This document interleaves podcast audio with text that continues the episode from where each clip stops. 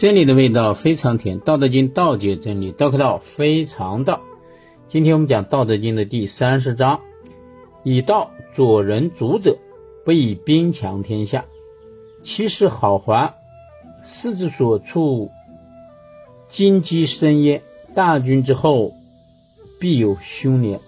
善有国而已，不敢以取强。国而勿矜，国而勿伐，国而勿骄，国而不得已，国而勿强。下面这句话：物壮则老，是谓不道。不道早已。和五十五章重复。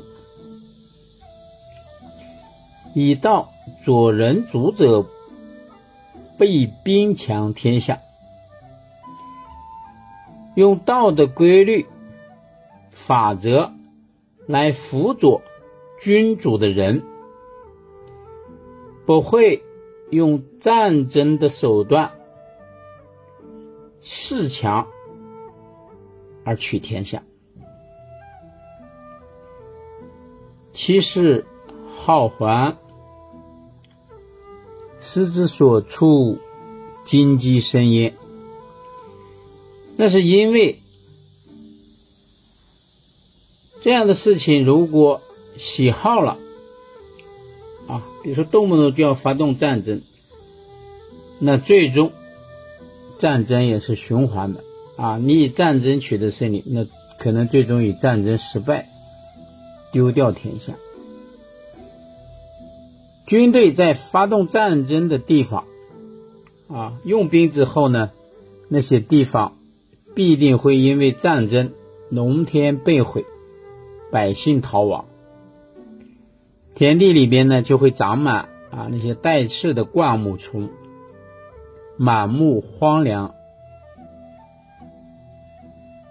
大军之后必有凶年啊！如果大的战争、大的战役过后呢，就会爆发一些，比如说瘟疫呀，啊，田地被毁、粮食无收的这种。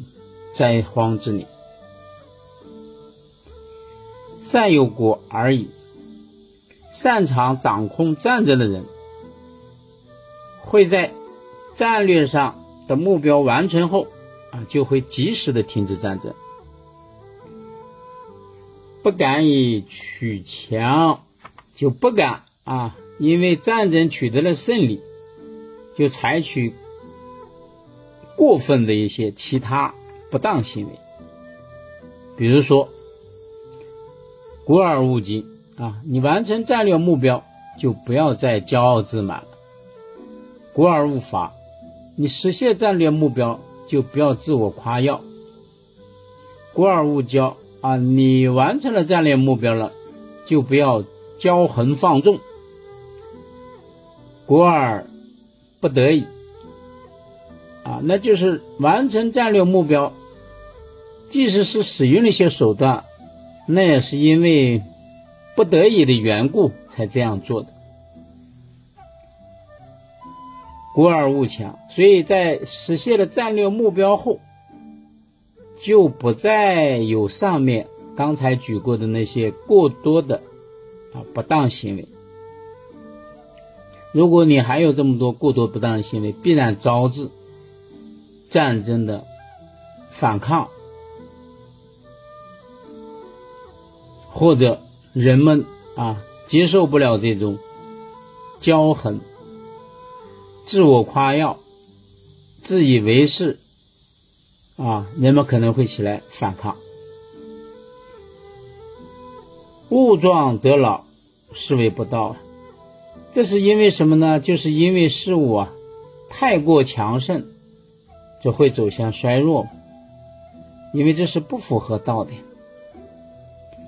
不道早已啊，不符合道的规律，那就应该在问题出现以前呀，就应该及时的停止。所以你看，会用兵的，都是在完成战略目标以后，及时的停止战争，不是一味的继续前行。继续前行可能会造成不好的后果，所以一场战争的胜利与主帅的战略格局、战略目标有很大的关系。